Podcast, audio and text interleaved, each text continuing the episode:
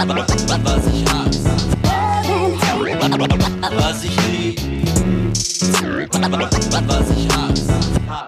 Moin und herzlich willkommen zu einer neuen Folge von äh, Backspin Love and Hate. Mein Name ist Nico Backspin. Ich bin scheiße müde, denn ich habe ein Wochenende hinter mir. Aber ich bin ja nicht alleine hier, sondern es sind noch andere Menschen müde. Emma zum Beispiel. Schön, dass du da bist. Ja, ich bin sehr müde. Ähm, ich habe acht Stunden geschlafen, aber das hat noch nicht gereicht, um den Schlafmangel vom Wochenende aufzuholen. Ich bin auch ein bisschen heiser offensichtlich vom vielen Rumschreien. Äh, Was ja, mal schauen, zur Hölle was hast du gemacht? Was, das, müssen wir, das müssen wir herausfinden. Das Ähm, müssen wir herausfinden. ja, guck, wie, wie ist denn der Fitnessstand bei den alten Herren? Wie sieht's, wie sieht's aus, Base? Geht's dir gut?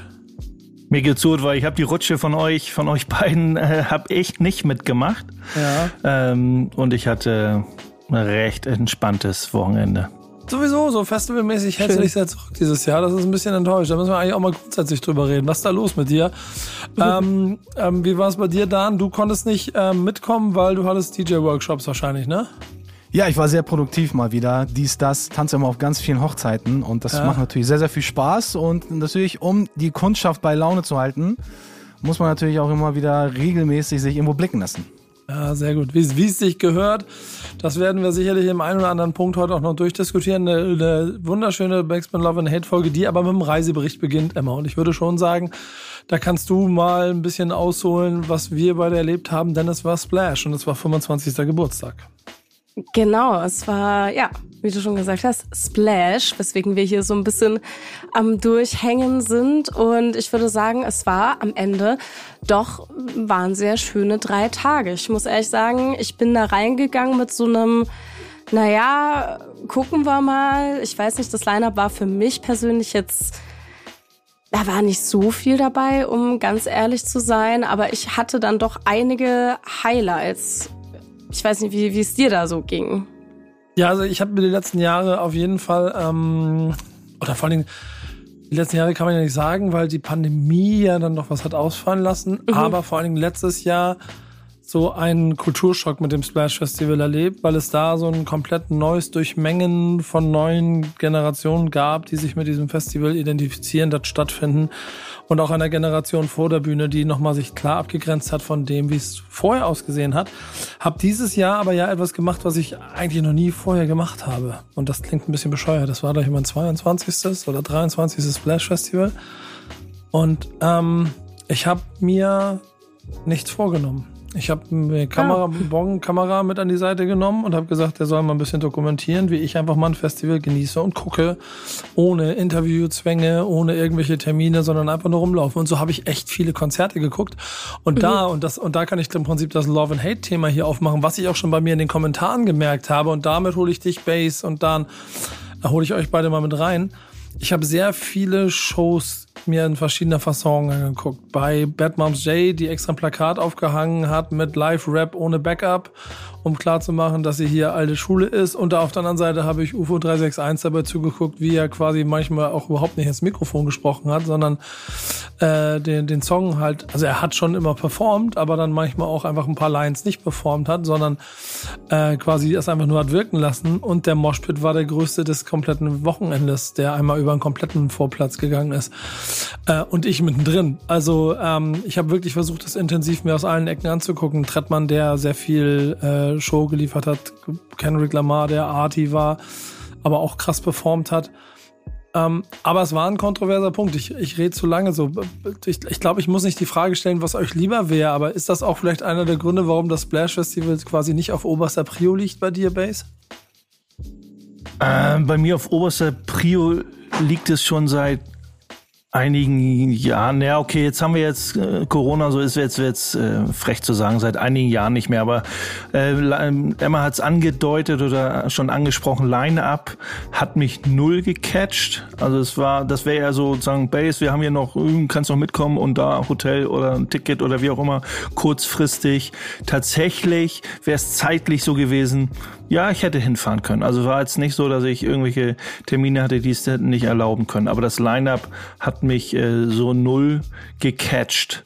Äh, von daher und äh, hat mich so ein bisschen erschrocken, was so letztes Jahr war. So, ne, ich finde es schon traurig, dass man, warum, äh, dass vielleicht äh, an den Bühnenrändern oder so Plakate oder wo auch immer aufgehangen werden. So, hier findet Live-Rap statt. Ähm, wenn sowas schon ähm, plakativ irgendwie kommuniziert werden muss, schon, schon schräg. Äh, scheint, der, scheint der Community, den Fans ja irgendwie nichts, äh, nichts auszumachen. Die wollen einfach nur irgendwie äh, Spaß haben. Könnte ich eine Frage, nee, die Frage stelle ich später, aber für mich irgendwie so ein, man denkt, es läuft so irgendwie auf einer Welle, aber doch irgendwie ganz was anderes wie die Tape-Fabrik, wo ich ja leider, da konnte ich leider nicht, da wäre ich äh, irgendwie gern gewesen, aber da konnte ich leider nicht hin. Ähm, aber ich habe auch so ein paar Sachen in den äh, sozialen Medien mitbekommen, wo dann auch äh, eher Hate als Love verkündet wurde. Ja, ähm, hat jetzt mich im Nachgang auch nicht so, oh schade, kam bei mir nicht so. Eher so alles richtig gemacht, nicht da gewesen. Ah, ich hatte da auch eine, eine spannende Diskussion mit meinem besten Freund, weil ich habe äh, leider Haftbefehl verpasst, weil der auch, ich glaube, 15 Minuten zu spät auf die Stage kam und ich wollte mir halt nur den Anfang anschauen und dann zu Savi rüber, was ein sehr, sehr, sehr krasser Auftritt war an der Stelle einmal. Und ähm, ich habe dann halt eben meinen besten Freund gefragt, meinte so, na hey, wie war denn, wie war denn Haftbefehl so? Und er meinte, es war ultra krass und richtig, richtig krasse Show und ähm, es ging übel ab. Und dann habe ich jemand anderen gefragt, der mir exakt das Gegenteil gesagt hat, meinte, es war ja. wirklich die schlechteste Performance, es war Full Playback, das Playback noch nicht mal irgendwie so, dass es leise im Hintergrund lief, sondern gefühlt einfach der Spotify-Track so, wie er war, abgelaufen, äh, abgespielt wurde und er da irgendwie so davor irgendwie noch zehn Minuten getanzt hat zu irgendwelchen Pop-Songs, keine Ahnung. Und das krasseste bei dem Auftritt war dann tatsächlich eine Shirin David, die auf die Bühne gegangen ist und das erste Mal in ihrem Leben überhaupt wirklich live performt hat. Und ich fand das so spannend, wie so diese zwei unterschiedlichen Meinungen da auch auf diesem Festival eben sich versammeln. Und ja, wir hatten dann halt eben auch diese Diskussion, was ist denn eigentlich eine geile Live-Performance? Weil ich habe gesagt, es, also es kann schon sein, dass es Spaß macht, einer Person zuzugucken, einfach weil die Songs geil sind. Aber das heißt für mich dann trotzdem noch nicht, dass die Person live eine gute Show gemacht hat. Nur weil die Leute es feiern, weil die Leute feiern keine Ahnung, alles. So, du kannst da irgendwelche TikTok-Hits abspielen und die Leute gehen trotzdem dumm. Ähm, deswegen, es war, war auf jeden Fall eine spannende Unterhaltung an der Stelle.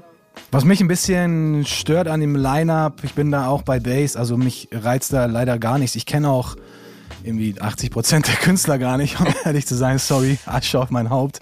Aber ich finde jetzt bei 25 Jahren Splash hätte man ja vielleicht auch den einen oder anderen etwas älteren Künstler vielleicht auch noch mit äh, einladen können, auch wenn es jetzt vielleicht nicht so gerade der große Trend ist und vielleicht da die, die Leute nicht ganz so von überzeugt sind, aber vielleicht irgendwo auf so einer kleinen Stage, vielleicht so eine Handvoll von den älteren Künstlern, das hätte vielleicht auch einige Leute mal gereizt, die ein etwas älteres äh, Semester auf dem Buckel haben, da auch nochmal hinzugehen, weil wenn man sich wirklich jetzt als Ü40, Ü50 sich das Line-Up ansieht, also ich glaube, der einzige, den ich jetzt wirklich feiern würde, in Anführungsstrichen, wäre wirklich Kendrick Lamar und bei den anderen hört es leider auch schon, auch schon bei mir auf. Deswegen wäre da so die Verteilung auf jeden Fall wesentlich geiler gewesen. 25 Jahre Splash ohne ein paar alte Hasen ist mir ein bisschen zu wenig, aber muss ja jeder für sich selbst äh, da, entscheiden. Da denke ich dann mal an diese Großraumdiskos, wo diesen Main Floor gibt und dann gibt's hinten noch den, den Black Music Floor, so eine zweite Bühne.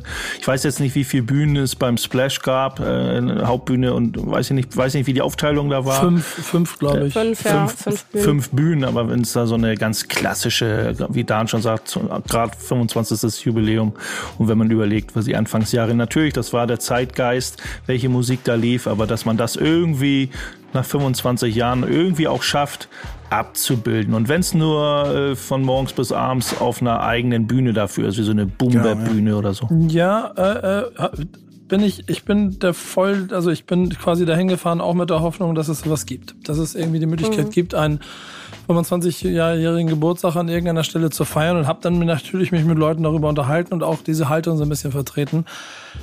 Und je länger ich mich darüber unterhalten habe, sind mir so zwei, drei Punkte aufgefallen, die man einfach nicht vergessen darf. Ähm, du machst kein Festival für 40-Jährige. Du machst ein Festival für 20-Jährige.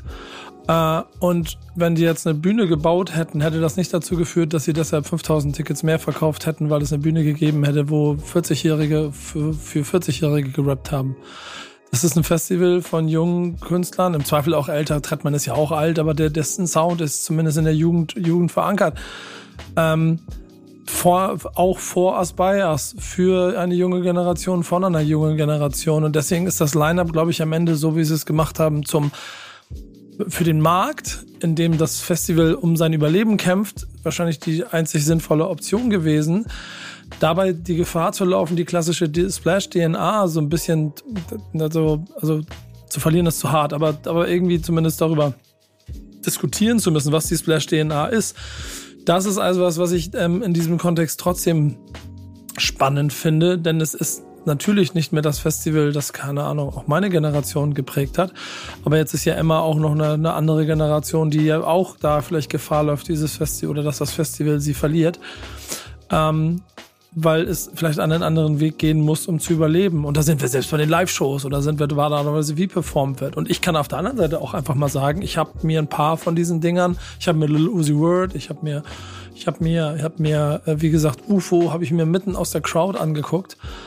Und wenn ich 20 wäre und im, im, Zweifel vielleicht schon das ein oder andere Kaltgetränk mir in den Kopf geschraubt und ich und da sind so ein paar Songs, also selbst ich, das, und das könnt ihr beide ja, das, wenn ich euch meine Playlisten mal schicke, das gibt ja einen Grund, warum die hier nie laufen, weil ihr, weil ihr den Kopf zusammenschlägt vor den Songs, die ich manchmal feiere. Aber das, die, die stecken da drin und ich, ich, ich mag dies, ich mag die, die, den Song, dann sehe ich den live und er performt ihn nur halb, aber 10.000 Leute vor der Bühne drehen durch dann hat das eine krasse Energie, von der ich auch nachvollziehen kann, warum die Leute sagen, das ist jetzt meine Party. So. Und dann ist das Splash Festival in diesem Fall ein mega Festival. Und der Haftbefehl-Auftritt ist ein Masterpiece dafür. Ich habe mir das von oben angeguckt. Ich weiß, dass wir eigentlich, glaube ich, im Zweifel glücklich darüber sein konnten, dass Haftbefehl überhaupt da ist. Weil da gibt es ja auch genug Situationen, wo er vielleicht gesundheitlich dann kurzfristig absagt. Und dass er dann mehr eine Clubshow draus gemacht hat und so halb performt hat, obwohl er natürlich rappen kann, trotzdem nur halb performt, was aber auch gar nichts brauch, machen brauchte, weil einfach auch dort 10.000 Leute vor der Bühne durchgedreht sind. Ich habe ein Beispiel, ich rede recht lang gerade, aber ich muss diese paar Punkte jetzt unterbringen. Ähm, es gab eine Stelle in sein, bei seinem, bei seinem ähm, ähm, ich glaube nur 6.9 ist das.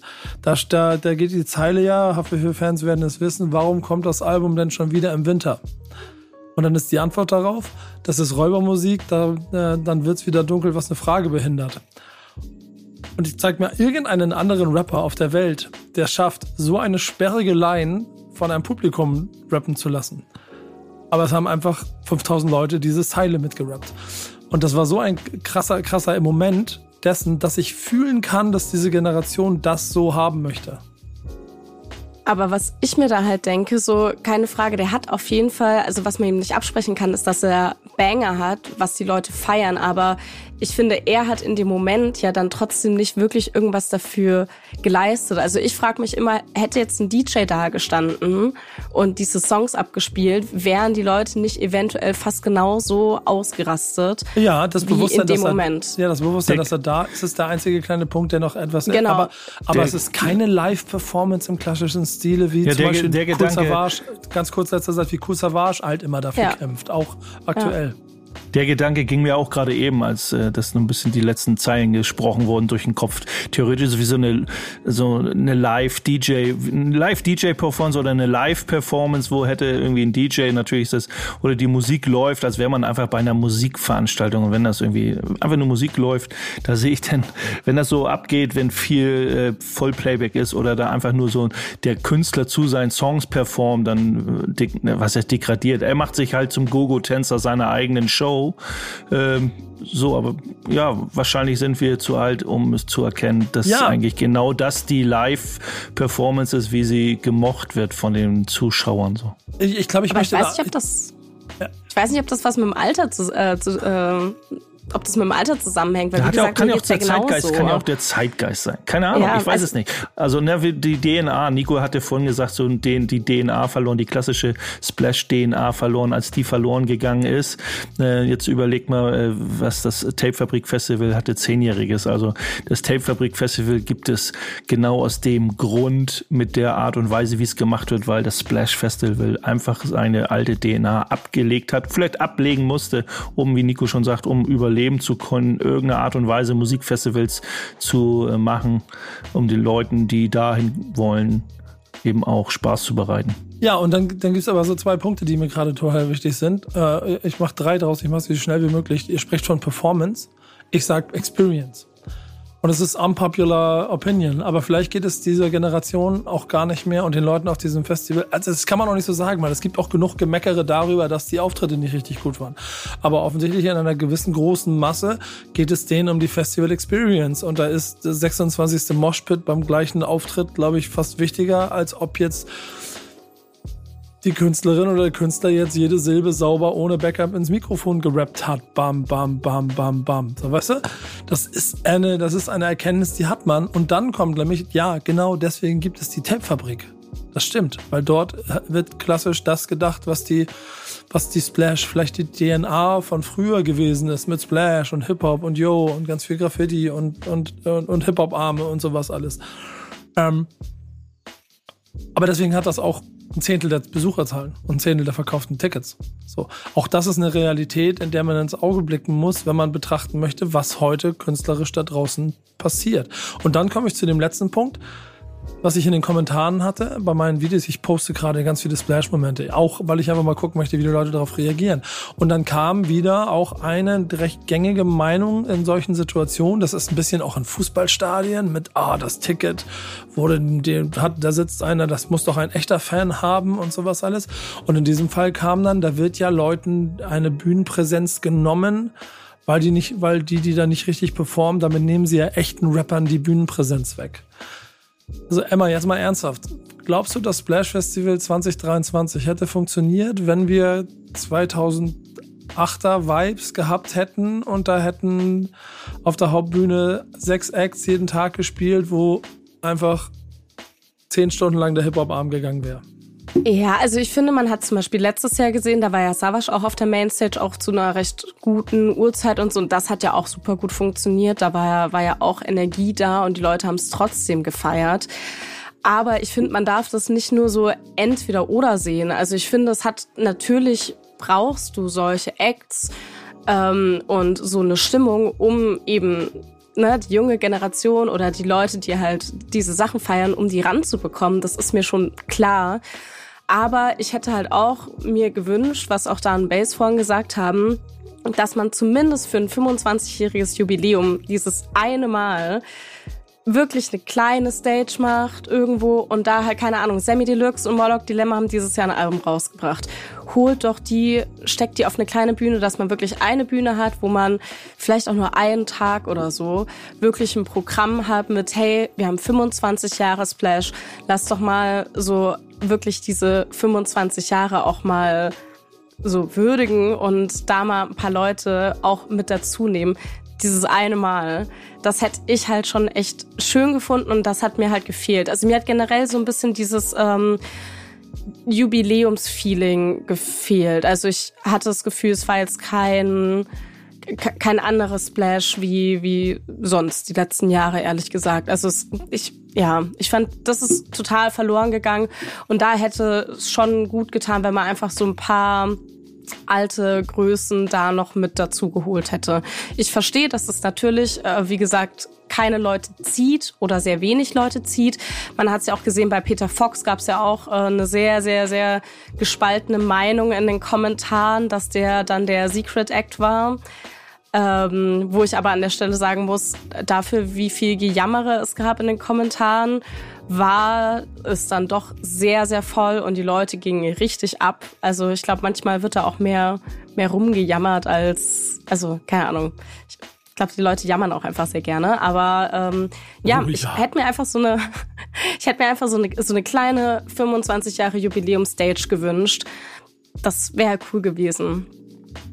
Cool. Äh, Co-Sign ähm, ist am Ende auch das, womit ich aus diesem Festival rausgehe. Bei allem und, und lass das Festival sein, Festival sein. Und ähm, ich bin ja dann gerne immer, auch wenn ich hier eher in eurer Altersklasse bin, Dano Base, gerne auch das Bindeglied, das sich da hinstellt und, und, und, und UFO-Auftritt fühlen kann. Und Lil Uzi und Reezy-Auftritt fühlen kann. Gut, der hat ja noch richtig performt. Aber so solche Sachen, weil das ist eine andere Art von Turn-up. Das ist eine andere Art von Konzert, Erlebnis, eine Experience feiern. Da muss man auch drüber bewusst sein. Ich habe noch eine Frage. Nico, wie, wie, wie fandest du äh, den Auftritt von Otto Walkes? Weil das war, das war für mich, glaube ich, wirklich eins der Highlights, einfach zu sehen, dass auf einem Splash plötzlich Otto Walkes auf der Bühne steht. Und ich war so, ja, Mann, das, also das fand ich halt super cool. Ich finde halt, ich finde halt, ähm, es ist, ein, es ist ein herrlicher Spiegel der Zeit und also auch von der gesellschaftlichen Stand, Stand, Positionierung von, von Hip-Hop von dem großen ganzen Baum, mein lieber Bass, auf dem wir alle mit rumsitzen, dass es jetzt irgendeinen Ast gibt, auf dem Chiago sein Gabba-Rap macht, der so weit aus dem Teich über den Teich rüber ragt, dass sogar ein Otto bereit ist, sich darauf zu setzen. Und auch dort gab es ja Kommentare mit Otto auf dem Splash, das ist nicht mehr mein Hip-Hop. Ja, das ist nicht mehr dein Hip-Hop, dann ist es auch vollkommen okay. Ich finde aber die Tatsache, dass es dazu geführt hat, dass Otto Walkes sein Ottifanten auf der Bühne war, das, mhm. ich finde, bei allem, was du vielleicht auch an Chiago und an, an der Bewegung da drin und so alles nicht mögen kannst, ne? Kannst du das nicht haten? Einfach. Nee, kann, kann, man, kann man einfach nicht haten. Oder ich war auch so, ey, auch das ist Hip-Hop. Otto Walk ist auf dem Splash, auch das ist irgendwie Hip-Hop und ich, ich war so, das ist, das ist super und, äh, und, und lustig und ich meine, Otto Walkes ist ja auch äh, einfach eine Legende. Der hätte sich ja was weiß ich, was für Leute dahin holen können, aber ähm, das ja. fand ich schon sehr, sehr, sehr stark. Ja, ich enthalte mich meiner Meinung. Nee, nee, wieso? Mach mal, mach mal. mal nee, mal. auf keinen Fall. Nee, wieso? Leute ging ja, geht wahrscheinlich um diesen Friesen-Song-Ding, Bums. Ja. Äh, ja, genau. Boah, nee. Ja, den Song findest du schlimm. Das ist ja, das ist ja jetzt auch keine Überraschung. Aber die Tatsache, dass, dass, äh, dass die, da doch ein Teil, auch wenn du ihn nicht fühlst oder ganz weit auf dem anderen Ast sitzt, Teil dieser Kultur dafür sorgt, dass Das weiß ich nicht. Ich habe mit diesen Leuten nicht geredet. Aber da haben wir auch, da haben wir auch schon mal, könnten wir jetzt echt diskutieren. Aber das, da wäre unser Baum dann wieder irgendwann fällig. Mich, äh, ich warte, ich warte auf die Signale zur Aufnahme. Die Signale sind immer da, weil Rap ist Rap und Hip Hop ist Hip Hop. Und wenn ich mit den, wenn ich die Leute nicht könne, sie können auch so viel, sie können auch so viel Hip Hop Aura ausstrahlen und sind's vielleicht nicht oder sie können noch die besten Rapper oder irgendwie ansatzweise rappen, dann ist noch lange nicht Hip-Hop. Also es ist Hip-Hop ist immer noch ein Mind-State und äh, nur weil nur weil sie als Rap irgendwie stattfinden, boah, bin ich nicht dabei zu sagen, die, die gehören irgendwie oder sind irgendwie ein Teil der Hip-Hop-Kultur. Also äh, nur weil jemand irgendwie einen ACDC-Akkord äh, auf der Gitarre klimpft, dann ist äh, klampert, dann ist er noch lange nicht irgendwie der Rockstar. Ähm, da müssen wir an anderer Stelle nochmal drüber reden. Was, Was also Nico, eigentlich wollte ich ja noch mal fragen. Ähm, okay, das passt. Beide Veranstaltungen kann man nicht miteinander vergleichen. Ähm, falls du dich äh, an deine Aussage deines persönlichen Highlights bei der Tapefabrik erinnerst, dein persönliches Highlight beim Splash wird mit Sicherheit nicht ähnlich ausfallen wie bei der Tapefabrik. Aber hast du so ich ein weiß persönliches mehr, was Highlight? Highlight? Was habe ich als Highlight bei der Tapefabrik? Du hast gesagt, das ist im Prinzip das, dieser Vibe, dieser gesamte Family Hip Hop Vibe, der äh, eigentlich als äh, Fensterkit zwischen den Shows stattfindet. Ja, aber, so, aber das, Lust, das, Lustige ist, genau das gleiche kann ich dieses Jahr wieder über Splash Festival sagen, weil ich nämlich aufgrund der Tatsache, wie ich unterwegs gewesen bin, sehr, sehr viele Leute getroffen habe. Teilweise, teilweise auch zum ersten Mal. Mit, mit DJ Ron laufe ich seit über 20 Jahren übers Gelände mit Mirko, den ganzen Machern, liebe Grüße. Ähm, und es war schön, mit denen gemeinsam wieder das zu erleben und auch mit den neuen und anderen Generationen. So, ähm, dieses Kommen und Gehen der Künstler, es hat mir sehr, sehr viel Spaß gemacht und hat mir auch ein sehr, sehr viel gutes Gefühl gegeben, auch weil ähm, ich halt diese neuen anderen Generationen und Entwicklungen dadurch auch aus deren Sichtweise versuche, immer noch ein kleines bisschen mehr zu verstehen. So. Ähm, und da, genau, könnten wir die Diskussion, die du eben so ein kleines bisschen ansetzt, die könnten wir auf jeden Fall da weiterführen. Da bin ich nämlich, glaube ich, ein bisschen open-minded da, was das, was den Gesamtbegriff angeht. Aber ich verstehe auch voll, dass es manchmal einfach Rap ist und keine Hip-Hop-Kultur dahinter, also keine, keine Hip-Hop-kulturellen Ansätze dahinter stecken. Ähm, trotzdem habe ich sehr viele Menschen getroffen, die ich einfach ähm, auch für das schätze, was sie da machen. Hören wir jetzt Ich möchte einmal, Ja, mach hast du ich möchte einmal ganz, ganz, ganz kurz äh, mein Highlight sagen. Äh, Ach, entschuldige, tut mir niemand leid, ja, gefragt natürlich. hat. Ja, tut mir leid, tut mir leid. Niemand hat gefragt, ich sag's trotzdem. Äh, und zwar war das am letzten Tag, da hatte ich wirklich fast nichts mehr, was ich mir anschauen wollte, außer Ilhan 44. Und äh, das habe ich auch gemacht und das war unfassbar, wie krass dieser Typ performt hat. Und der hat nämlich krass performt und die Menge ist abgegangen und es, es war einfach krass. Hört euch bitte alle da draußen Ilhan 44 an. Das ist ein Befehl, macht das super, super krass. Auch politisch krasse Statements. Das war auf jeden Fall mein Moment. So. Ich suche mal ganz schnell, ob ich irgendwo in der Playlist von dir einen äh, Song von Ilhan 44 Nee. finde. Dann tu da mal ganz leider schnell nicht. jetzt in der Pause einen rein, damit ich den Bass als Hausaufgabe geben kann am Okay. Ende des Tages. Ähm, ich habe noch zwei letzte Sachen. Ähm, Splash und vielleicht der fehlende Geist von dem klassischen Hip-Hop-Festival, dass die Leute sich darin noch wünschen, sollte auch die Hoffnung und die Chance sein, wenn man den haben möchte, dieser Tape-Fabrik vielleicht einfach noch einen Tick mehr Unterstützung zu geben, damit da mehr Leute sind. Dann habt ihr nämlich genau das, was ihr wollt, anstatt darüber zu meckern, dass es an der anderen Seite vielleicht von einer jungen Generation übernommen wird. So, das ist das eine. Und trotzdem ist das zweite, ein- und ein Highlight musikalisch und ich habe viele gute Sachen gesehen, aber eigentlich, und das ist dann die, Brücke für das, was wir hier haben, war es Quam, Kwame aus Hamburg. Der, der Closer vom, im Prinzip Closer vom Splash Festival war, der nachts um zwei nach äh, UFO 361 auf der, oder um halb zwei oder sowas, äh, auf der zweitgrößten Bühne gespielt hat und einfach mal die ersten Songs mit klassischen Boom-Bap, Hip-Hop-Arm, Sound eingestiegen ist und die Crowd hat's gefeiert. Aber hat er mit Playback gerappt wieder Nein, oder er hat, live? Hat, er hat performt. okay. Das Okay, hat nichts zu bedeuten, was performt heißt, aber okay. Er hat performt. Egal. Ich lasse diese Sekunde des Frustes in den Augen von Ich weiß es Bass nicht. für euch Keine, in ich hab's nicht, ich hab's nicht gesehen, egal. So. Ja, genau. Deswegen. Aber, aber der, eben, der, der Kampf ist real. Äh, wir leiten, leiten jetzt trotzdem über zu meinem lieben äh, Freund Zwölfinger Dan. Und der spielt jetzt von Kwame. Es ist Quam.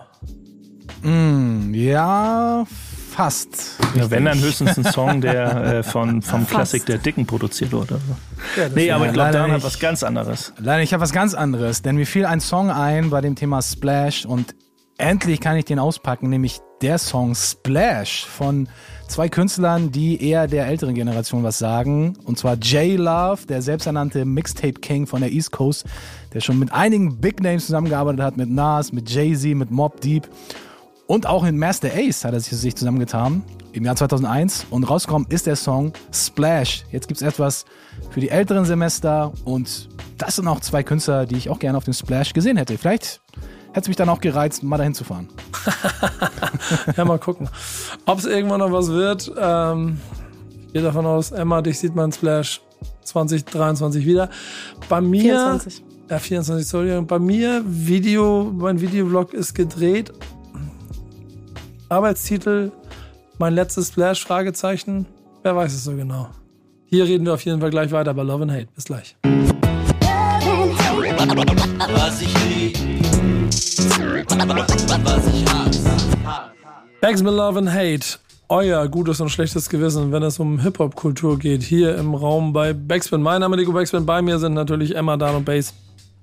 Und nachdem wir jetzt über Splash gesprochen haben und es ja da draußen viele Stimmen gibt, die Angst davor haben, dass das Splash nicht mehr Splash ist, Splash ist und damit vielleicht ein Tick Hip-Hop verloren geht in diesem Festival, sorgen wir dafür, dass ihr genug Hip-Hop bekommt. Denn ich kann eine Geschichte noch erzählen. Ich habe Graffiti gefunden auf dem Splash und es war eher, Real Talk ein kleines bisschen, ich fand es traurig vom, vom Aufmachung her. Es war in so einer, in, im Ferropolis, das ist auf dem Gelände, ein kleiner Raum, in dem ein paar Wände aufgestellt waren. Früher und da haben mir auch die Jungs davon erzählt, gab es halt noch, und die Älteren werden sich erinnern, die großen, die großen Leinwände direkt neben der Bühne, wo gemalt wurde. Auch das hat sich verändert. Aber wir sorgen dafür, dass Graffiti never died, oder? So, wir reden drüber. Was ist das Thema? Ja, äh, die Graffiti-Lobby in Berlin äh, gibt es jetzt. Und zwar ist das ein Netzwerk, wo man sich ein bisschen connecten kann unter Sprayern. Klingt auf jeden Fall schon mal, schon mal gut, was äh, so die Graffiti-Artists angeht, wenn man in Berlin wohnt. Hast dich connected, Base? Ähm, ich habe mich noch nicht connected. Ist auch tatsächlich, ja, es kann als Netzwerk dienen, aber ähm, ist ein offener Kreis oder wie es auch bei der auf der Homepage heißt, ein offener Kreis von engagierten Menschen. Also Menschen, die neben ihrem Beruf, neben ihrem Tun sich eben für Graffiti in Berlin einsetzen, damit Graffiti legal stattfinden kann. Es ist ein unabhängiges und transparentes Netzwerk. Emma hat schon das Netzwerk angedeutet, aber es, da, da, sind nicht nur irgendwie Graffiti-Maler, sind, also generell wird von Künstlern gesprochen, Sozialar äh, Sozialarbeitern ähm, aus der Kreativwirtschaft, Stadtentwickler, Galeristen, Lehrer, Politiker, bla bla bla bla bla und so weiter. Also jeder, jeder, der irgendwie Graffiti-affin ist, egal wo er herkommt und, und welchen, wie er da vielleicht damit sozialisiert wurde oder wie es ihn toucht oder was ihn vielleicht sogar auf den Sack geht oder sagt, das ganze Geschmiere hier, äh, wir wollen, brauchen andere Wände. Aber auf jeden Fall setzt sich die Graffiti-Lobby in Berlin dafür ein, legale Flächen zu schaffen. Die haben, treffen sich regelmäßig. Einmal im Monat äh, gibt es immer verschiedene Orte, wo man sich austauscht. Also geht es im großen Austausch darum und guckt, was zu machen ist. Ähm, Graffiti Lobby Berlin kann ich nur noch zu sagen, warum ich darüber gestolpert bin, dass es einen kleinen Zeitungsartikel gab. Jetzt muss ich ganz kurz runterscrollen hier. In der Berliner Zeitung, ähm, wo es darum geht, dass ein ehemaliger Grenzstreifen 500 Meter lang, äh, die sogenannte Northside Gallery, eine neue Hall of Fame, so heißt der Artikel in der Berliner Zeitung, äh, ja, legalisiert wurde. 500 Meter Wand. Und nur weil Berlin mega groß ist und mega viel Flächen hat, heißt es ja noch lange nicht, dass es auch mega viel äh, legale Flächen oder Hall of Fames gibt in Berlin. Die haben da genauso äh, mit zu kämpfen wie in anderen Großstädten auch, äh, dass nicht immer alles legalisiert werden kann. Aus welchen Gründen auch immer. Auf jeden Fall hat man es aber zu Anfang des Jahres geschafft, äh, ja, am Nordbahnhof einen großen Teil dieser Flächen, die dort sind, äh, zu legalisieren. Dank der Graffiti-Lobby in Berlin. Ähm, Finde ich voll geil. Ähm, ich kenne jetzt so, bin kein Berliner, ich kannte immer nur so den Mauerpark als große Hall of Fame am Mauerpark, wo äh, wir mit Tricky vor zwei Jahren waren. Daran erinnert sich, oh, ein Graffiti-Maler, richtig coole Location am Mauerpark. Aber ja, jeder Meter zählt, sage ich immer dazu. Ja, und jedes Mal, wenn so Raum erschlossen wird, dann ist es ja auch einfach etwas für die Kultur. Das ist der eine Punkt. Und der andere, wenn hier dann auch noch so unter den Zielen sowas wie quasi die Förderung von Graffiti als Methode der kulturellen Bildung in Schul- und Jugendarbeit genannt wird, zeigt es mir auch Eat One Teach One und vielleicht die beste Möglichkeit, um dort auch wieder neue Menschen mit dieser Kultur äh, in Verbindung zu bringen, die vielleicht vorher keinen Kontakt dazu gehabt haben. Also ähm, klingt rundum nach einer guten Sache. Da macht, da gibt's ja auch, also ne, da kann man auch mal wieder ähm, da kann man äh, wieder Ben mit seinen Sprühlinge e.V. anreißen, was er macht für die Kids Workshops Davis in Hamburg. Also Ben in Berlin, in Spandau beheimatet mit den Sprühlingen äh, Davis One, der ganz viel Workshops macht in Hamburg, in jeder großen Stadt. Aber äh, solche Workshops, wenn die mal raus wollen, die brauchen eben auch Wände. Und ich kann mir auch vorstellen, dass dann sagen, ey komm, wir gehen mal an die Hall of Fame, an die Hall of Fame mit den 20 Kids oder mit, oder mit einfach Leuten. Ähm, und, und äh, haben da einfach äh, einfach eine Wand, wo man sich austoben kann. Natürlich ist es vielleicht irgendwann wieder schnell übergemalt, darum geht es auch gar nicht. Das ist äh, wie East-West-Galerie oder so, dass da von namhaften Künstlern äh, was verewigt ist und das dann über Jahre da bleibt. Aber eine Hall of Fame ist einfach ein Kommen und Gehen, einfach ein Bild malen. Ist, bleibt ein Tag, bleibt eine Woche, bleibt ein Monat, aber einfach die Möglichkeit zu haben, unbeschwert äh, sich Zeit zu lassen, Wände zu bemalen, der Graffiti-Kultur, äh, zu huldigen quasi. Ähm, mega gut. Was ich ganz spannend finde, ist, dass das dann auch wirklich so monatliche Treffen sind und so ein Organisieren. Ich habe irgendwie bis jetzt die, weiß nicht, so Graffiti-Sprüher nicht so als so ein organisierter Kreis wahrgenommen. Liegt vielleicht aber auch an mir, weil ich da einfach nicht so drin bin. Aber das fand ich jetzt irgendwie ganz spannend, dass das wirklich so vereinsmäßig dann stattfindet. Aber das hat Spannend. vielleicht auch damit zu tun, dass es eben nicht, wie, wie ich schon erwähnt hatte, oder wie auch äh, auf der Homepage beschrieben wird, dass es eben nicht nur um Graffiti-Maler oder sogenannte Künstler geht. Und ob das nur, ob das nur Graffiti-Maler sind, die so, weiß nicht, ob sie aus dem illegalen Umfeld kommen, aus dem legalen, aus dem Street-Art-Umfeld, aber eben, wie schon mal gesagt, Sozialarbeiter, Unternehmer, Stadtentwickler und so weiter. Das macht es dann, wie du sagst, macht es so spannend. Äh, äh, neue Perspektiven, andere Sichtweisen, wo will man ran und alle äh, nehmen die Stadt Berlin anders wahr, haben vielleicht ihre eigenen Connections, Kontakte. Ähm, also ein Graffiti-Maler geht vielleicht auch ganz anders ran an irgendjemanden, der eine Wand besitzt, zu sagen, wie kann ich die legalisieren lassen? Und diese, manchmal scheitert es ja schon daran, wie man mit den Leuten spricht. Und da ist es ja auch wichtig, dass sich da ausgetauscht wird von Leuten. Äh, Ein Lehrer macht vielleicht, setzt vielleicht den Brief um die Legalisierung anders auf als ein klassischer Graffiti-Maler. Und ich glaube, da hilft man sich auch gegenseitig, um einfach neue Wände zu schaffen. Bleibt gute Sache. Schön, dass darauf hingewiesen wird. So eine junge Autorin, die das gemacht hat. Ich habe eben noch mal ein kleines bisschen nach, nach ihr geschaut. Also, ähm, es scheint hier einen guten Nährboden zu geben für äh, unsere Liebe zu Graffiti, dass sie dort vernünftig ausgelebt wird. Wenn ihr also in Berlin seid und äh, oder mal zu Besuch seid oder mehr Interesse daran habt, folgt den Leuten, achtet auf das, was sie da machen und bringt euch im Zweifel ein. Danach, das Ich habe ist da, Teil dieser ich hab da Kultur. eine kleine Anekdote zu erzählen. Ähm, auf der Homepage äh, hat man ja auch so ein bisschen die Ziele und was wir wollen. Und das wurde ja auch schon. ne, und man, es geht um Vernetzung, es geht um Netzwerk, Vernetzung von Künstlern, Akteuren, Initiativen schaffen in diesem Bereich. Ich habe ähm, durch Zufall von einer Bekannten, die auf den Spuren der Graffiti Hall of Fames äh, selber gerade dabei, Graffiti zu erlernen in Berlin. Ähm, in Berlin zu Besuch war für ein paar Tage und dann äh, mich gefragt hatte und ein, zwei andere Kumpels gefragt hatte, wo es ein paar Wände zu sehen gibt. Ab zum Mauerpark, in den Mauerpark zur Hall of Fame und sie war total positiv erschrocken, dass da Leute gemalt haben, so, "Ey, was machst du denn hier? Ja, Graffiti hier und da. Ja, komm mal einfach mit 20 Dosen geschenkt gekriegt hat und einfach zum Mitmalen. So, ja, wir haben genug Dosen und es ist immer cool, wenn Leute sich dafür interessieren. So, ähm, ja, ähm, da sind wir wieder bei diesem Each One, Teach One Ding und einfach diese Community einfach stärken, egal woher du kommst und wie gut du bist. Wie packst du das jetzt in Musik, Dan?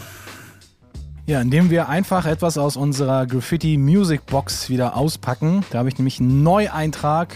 Keine Ahnung, wann ich den hinzugefügt habe, aber bei diesen Graffiti-Themen bedienen wir uns ja immer gerne an äh, einem Song aus dieser Box. Und da habe ich etwas von Citizen Kane. Das ist ein Hip-Hop-Trio aus Kanada. Auch sehr underground-lastig aus dem Album Deliverance aus dem Jahr 1999. Hören wir jetzt den Song Graffiti Nights, also die Graffiti-Ritter, die sind unterwegs im Namen der Graffiti-Kultur. Und gefeatured wird im Chorus eine Sängerin, ebenfalls aus Kanada, Alana Bridgewater. Wir hören rein. Ihr kümmert euch darum, dass wenn ihr in Berlin seid, Teil von diesem Movement werdet. Und dann erzählen wir euch nach diesem Song, was wir noch für euch haben. Bis gleich. Was ich lieb, was ich hasse. Backspin Love and Hate. Wir sind schon so ein bisschen in der zweiten Hälfte und haben noch ein bisschen was zu diskutieren, denn wir wollen hier natürlich Bildungsauftrag für Leute da draußen sein, die sich mit Hip-Hop-Kultur beschäftigen wollen und wollen damit Brücken bauen und offen für Gespräche sein. Und damit sind wir offensichtlich, offensichtlich nicht alleine auf dieser Welt, oder? Ja, Big Daddy Kane äh, möchte sich jetzt demnächst mal zusammen mit äh, Lil Uzi Word und Kodak Black, Black zusammensetzen, um mit denen mal ein ernstes Wörtchen reden, habe ich so das Gefühl hier. Äh, wird mal ein bisschen auf den Tisch gehauen, glaube ich, oder? Ja, Ja, komm, ich zumindest- merk schon. Dan holt schon einen Baseballschläger raus gerade. Dan. Das Thema kam vom Dan sogar, ne? Dan hat dieses, dieses Mal ganz viele Themen sogar in den Pool geschmissen, äh, die ich ausge... Ja, aber äh, ja, es gibt die äh, V103, The Big Tigger Morning Show auf Odyssey. Äh, der Podcaster Big Tigger äh, hat sich mit Big Daddy Kane zusammengesetzt, mit ihm ja, über die Geschehnisse und über die über die Generation oder über diesen berühmten Generationenkonflikt gesprochen und da das Statement von eben Big Daddy Kane eingesammelt. Ja, Kane war ja schon immer auch einer, der sehr diplomatisch unterwegs war, der eigentlich so ja, so wenig Beef wie möglich nur haben wollte. Wobei er von seinen Skills ja eigentlich sich nicht wirklich hätte verstecken müssen. Also der war schon auch in Zeiten, als dieser Juice Crew und äh, Boogie Down Productions Beef zwischen äh, Marley Marl und äh, KRS One sehr groß war, hat, äh, hatte Kane auch irgendwie gesagt, ey, ich bin cool mit KRS, alles, alles, ne, alles nice, ihr habt euren Beef, ich habe damit eher weniger zu tun, es war meine Crew, aber ihr seid alle erwachsene Männer, ihr bekommt das hin. Und diese Mentalität, die merkt man äh, Big Daddy Kane immer noch heute an und deswegen ist das jetzt auch für mich nicht verwunderlich, dass Kane da jetzt nochmal ein Statement äh, setzen will mit dieser neuen, also diese, diese Kluft zwischen der neuen und der alten Generation ein bisschen kitten zu wollen. Überrascht mich jetzt nicht, aber ich persönlich glaube, ob das jetzt wirklich so notwendig ist, also ob jetzt Hip-Hop irgendwie mit Little Uzi Vert und Kodak Black da jetzt irgendwie mit klarkommen muss, ich, also für mich sind diese Leute, okay, ich bin halt nicht drin in diesem Sound und in diesem Flavor, ich feiere das halt nicht, aber für mich sind die eher austauschbar. Also ich glaube, Hip-Hop braucht Little Uzi Vert nicht und kein Kodak Black. Aus meiner, äh, aus meiner Sicht, jetzt werden alle Fans sagen, äh, 12 Finger Dan, halt deine Schnauze, das sind die Leute überhaupt, die gerade angesagt sind. Aber ich glaube, wenn die Jungs nicht mehr da wären, ich glaube, Hip-Hop würde trotzdem weiterhin sehr, sehr gut funktionieren. Wenn ihr mich naja, er fragt. hat ja Also- auch in dem Interview gesagt, dass es die, die Leute, die genannt werden, Lil Uzi, Word, Kodak Black, dass äh, er stellvertretend, stellvertretend für diese Zunft, stellvertretend für diesen Sound und für diese Generation würde er gerne sich mit denen mal auseinandersetzen, weil er denkt, dass die Hip-Hop-Generation äh, oder die Hip-Hop-Kultur, und da ist er bei dem 50-jährigen Geburtstag von Hip-Hop, weil er Angst hat, was heißt Angst, sagt er nicht direkt, aber er hat gesagt, jetzt, jetzt hat man mit den alten Generationen 50 Jahre Hip-Hop erreicht und um weitere 50 Jahre zu erreichen, muss es ein Umdenken geben. Äh, so interpretiere ich das. Und da würde sich gerne mal auch mit, äh, mit der neuen Generation austauschen, damit es weitere 50 Jahre auch äh, eine Überlebenschance hat, die Kultur. Ja, ich denke eher, das ist nicht wirklich notwendig, weil das ja, das sind ja Künstler aus dem Mainstream und der, der Hip-Hop, wie er lebt, der lebt ja trotzdem weiter. Der lebt ja trotzdem im Underground, im Independent-Bereich ja weiter. Es ist ja größer als je zuvor. Deswegen sage ich ja, eigentlich könntest du das akzeptieren. Ich meine, letztendlich bleibt ja nichts anderes übrig, wenn du so ein alter Sack bist, dich da irgendwie aufregst, dass diese neuen Künstler alle so large sind und die so gar kein irgendwie Kulturgespür und irgendwie was vermitteln wollen. Ähm, kannst du dich daran aufreiben oder du siehst halt, was halt hinter den Kulissen abgeht und da ist die Hip-Hop-Kultur sowas von large und da geht mehr als je zuvor, das wissen wir alle irgendwie, irgendwie selber. Ich glaube, es ist gar nicht notwendig, es ist ein cooler Move, aber ob das jetzt irgendeinen großen Beitrag irgendwie leistet, das wage ich auf jeden Fall zu bezweifeln. Ich würde es eher cool finden, wenn Kane sich weiter im Independent-Bereich stark macht und dann noch mehr Künstler irgendwie äh, nach vorne holt, die so talentiert sind, die aber eigentlich gar kein Spotlight haben. Und klar, Kane hat ein Standing, wenn natürlich nicht auch das große Standing wie äh, die beiden äh, oder die neuere Generation, mit denen er jetzt äh, versucht, sich da äh, zu connecten. Aber wenn einer wie Kane es schafft, Leute aus dem Independent auf sein Level zu ziehen und die zu pushen, denke ich, hat das viel mehr, viel mehr Mehrwert für die Hip-Hop-Kultur als irgendein Little Uzi, der sagt so, ja, danke, lieber Herr Kane. Ja, Danke, dass du alter Mann mir jetzt irgendwie die Hand reichen willst, aber ich glaube, so wie die Jungs ticken, glaube ich, juckt die das nicht so. Vielleicht liege ich Ja, auch da falsch, bin ich aber, bin mein ich aber Eindruck voll. ist so. Da bin ich bei dir. Was auch andere, was sollte ja auch anderes sein? Also viele Leute ticken da eben auch anders, aber aber klar, wenn die Leute klar sind, da sind wir wieder Nico mit seine eigene äh, Meinung zur, äh, zu, zu diesem Geschehen, was Hip Hop und Rap zusammen bedeutet. Ähm, klar kann man äh, Kodak Black, Migos, Uli, Little Uzi Word, also zu dieser Hip Hop Kultur zählen und sollte man sie auch, aber nur weil man sie dazu zählt, äh, heißt es noch lange nicht, dass sie nicht auch auf diese Kultur scheißen. Und ich habe eben auch das Gefühl, dass äh, so, solche Künstler, die diesem Mainstream äh, zugeschrieben werden, auch mehr und mehr einfach völlig scheißegal ist, äh, was mit der Hip-Hop-Kultur an sich im Underground passiert. Mit der Hip-Hop-Kultur im Underground angefangen bei Leuten, die äh, als Untergrundkünstler verkauft in 200 Ländern auf der Welt Popstars gewesen sind, finde ich immer so ein kleines bisschen Hanebüchen. Und ich glaube, der Impact von Künstlern, die aus der Generation kommen, im Zweifel für ihre Epoche wichtig war. Aber ich glaube, und jetzt mache ich unpopuläre Opinion, ich glaube auch Big Daddy Kane, ob der jetzt noch da ist oder nicht, ändert nichts an der Hip-Hop-Kultur. Denn niemand ist größer als die Kultur. Und ich glaube, da hat jede Generation ihre Helden und jede Generation ihre, ihre, ihre Vorreiter.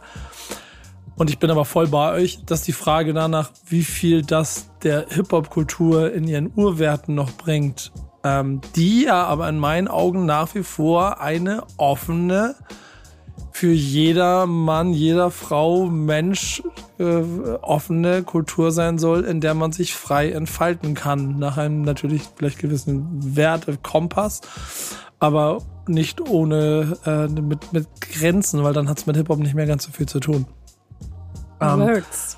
und, und, das, und das ist halt der komplexe Punkt an der ganzen Sache. Und deswegen sind auch da draußen zehn Littles, von denen sieben genau das machen, was ihr sagt, wahrscheinlich einen Fick darauf geben, weil sie einfach äh, aus irgendeinem Grund vielleicht einfach Mucke machen wollen. Vielleicht sind die aber von Snoop Dogg sozialisiert und sind damit vielleicht genauso mit dieser Hip-Hop-Kultur verwurzelt, auch wenn sie heute ganz anderen Scheiß machen, als sie, als, als je da stattgefunden hat. Und das macht das so komplex, glaube ich. So. Und trotzdem finde ich, denn, und dann komme ich zurück zu dem ursprünglichen Punkt, weil da bin ich nämlich komplett anderer Meinung als du, äh, Dan. Ich finde, es wäre total geil und wichtig, wenn es diese Brücken gibt. Weil nämlich, was, was ja passieren kann, ist, dass die gar nicht das Bewusstsein dafür haben, was Big Daddy Kane und diese Kultur so wichtig ist. Ja, Im Moment aber wenn, ist es ja, aber er wenn hat sie, ja Angst. lass mich den Satz kurz zu Ende bringen. Aber wenn, sie, aber wenn sie, wenn sie Bock haben, miteinander zu reden, kann das dazu führen, dass der Spirit, und genau darauf will ich nämlich hinaus, Base, dass der Spirit von dem, was ihm wichtig war, halt nicht verloren geht, weil man nicht mehr mit denen redet, sondern ihn vielleicht doch noch in die Köpfe reinkriegt und sich dadurch vielleicht etwas verändert. Weil sonst stirbt's sitzt halt über, über die Jahre, über die Generation natürlich, aber er hat ja auch gesagt, dass er hatte seine Zeit und in jeder Epoche, jedes, jedes Zeitgeschehen, jeder Zeitgeist hatte seine Stars, aber er versucht eben, ja, die Brücke zu schlagen, weil es eben dieses I heard through the grapevine, also diese stille Post, jede Generation stille Post, stille Post weiter und dann eben dieser moralische Kompass äh, dieser Kultur eben, wie du schon sagst oder wir eben schon angedeutet haben, eben da verloren geht. Also, ne, es hat alles, hat schon Daseinsberechtigung und es ist auch gut, wenn man sich so unterhält. Man muss halt nur gucken, dass man die richtigen Leute triggert, die dann auch Lust haben, da was zu tun.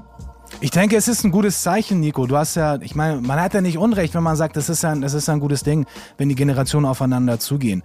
Ja. Aber ich glaube, ich würde da jetzt nicht so viel Wert drauf legen und das irgendwie davon abhängig machen. Ich meine, klar, so dieser Artikel oder dieser News ist jetzt nicht so, ist jetzt nicht kriegsentscheidend. Das, das irgendwie will ich, will ich sagen, weil Hip-Hop wird auch ohne Little Uzi Vert trotzdem weiter überleben. Und klar, Hip-Hop wird auch ohne Big Daddy Kane weiter überleben. Gar keine Ja, Frage. genau, so. Deswegen, genau. ich, ich sage ja, viele Künstler sind halt austauschbar, andere halt nicht. Ne? Die hinterlassen dann eine, eine Lücke. Aber ich glaube, bei der Fülle an Hip-Hop-Künstlern, wenn wir jetzt mal nur im Rap bleiben, da sind so viele auch einfach austauschbar. Ich selber bin auch aus, aus, austauschbar. Wenn ich morgen tot umkippe, dann geht das Game trotzdem weiter. So. Niemand ist größer Ich- als die Kultur. Genau, deswegen. Äh, deswegen finde ich die News eigentlich cool, aber ich glaube, wenn man einen Fokus legen müsste, dann würde ich eher den Fokus ganz woanders drauf legen. Nämlich, dass Kane sich mit anderen Leuten aus, austauscht, als jetzt die ganz da oben, die jetzt wahrscheinlich auf Kane äh, runterblicken und ihn vielleicht nicht auslachen, aber sagen, ja komm, alter Mann, ist gut gewollt, aber lass mal sein. So. Wir machen unser Ding. So. Ja, ich, ich, ich, glaub, ich glaube, am Ende des Tages miteinander reden, das ist das Wichtigste. Ja. Mit wem, wo und wie, das ist dann der, das ist dann am Ende das, wa- was, glaube ich, auch individuell jedem seinen Hip-Hop anders, anders auf- oder abwertet. Und deswegen, Dan ist mir das vollkommen klar, dass sie das scheißegal ist, was Little Uzi Word zu dem, zu dem Scheiß sagt. Äh, und es trotzdem vielleicht ganz schön ist, wenn man auf der anderen Seite eine junge, den nächsten Little Uzi Word aus dem Big Daddy Kane Gespräch heraus dazu kriegt, dass er vielleicht die Kultur nicht vergisst. Wir vergessen die Kultur auf jeden Fall nicht und auch nicht, dass wir noch einen Song spielen wollen und auch nicht, dass es hier noch Hausaufgaben gibt und die müssen wir noch besprechen. Deswegen breche ich hier ab, Leute. Egal, was ihr jetzt noch zu sagen habt. Nein, stopp. Halt, stopp. Jetzt legt Dan auf. Ja, wir haben natürlich Kane jetzt als Künstler am Start und er ist ja in einem Auftrag unterwegs. Also er hatte einen Job zu erledigen. Und da passt natürlich ein Album bzw. ein Song natürlich perfekt. Looks like a job for Punkt, Punkt, Punkt. Big Daddy Kane. Album aus 93 und jetzt hören wir den Titeltrack. Bis gleich. Was ich lieb, was ich hasse. Zielgerade bei Backspin Love and Hate. Mein Name ist Nico, bei mir sind Emma Dan und Bass und Emma und äh, Bass kriegen regelmäßig, regelmäßig Hausaufgaben aufgegeben, müssen darüber hier philosophieren und erzählen, warum es cool oder kacke war. Emma, fang an. Ich hatte äh, Torch, als ich zur Schule ging vom Album Blauer Samt. Und ja, was soll ich sagen? Also ich meine, ich habe mir Blauer Samt natürlich angehört. Ist Hast schon deine Hausaufgaben einige... nachgemacht damals schon, das finde ich sehr Genau, gut. genau, genau. Das habe ich schon schon vor einigen Jahren äh, nachgeholt. Ich muss sagen, das war jetzt nicht mein Favorite Track von diesem Album. Deswegen, den habe ich wirklich schon sehr, sehr, sehr, sehr lange nicht gehört, den Song. Aber hat auf jeden Fall mal wieder Spaß gemacht. Auch wenn ich gemerkt habe, ey, irgendwie fünfeinhalb Minuten Tracks. Ich glaube, meine Aufmerksamkeitsspanne ist nicht mehr, nicht mehr so groß für so, so lange Tracks. Ähm, aber war auf jeden Fall schön, da mal wieder reinzuhören und ich verstehe auf jeden Fall den Impact von diesem Album. Und ähm, ja, nee, war, war auf jeden Fall schön, sich das mal anzuhören wieder. War eine einfache Hausaufgabe, ne? Ja, war eine einfache Ich hätte, Hausaufgabe.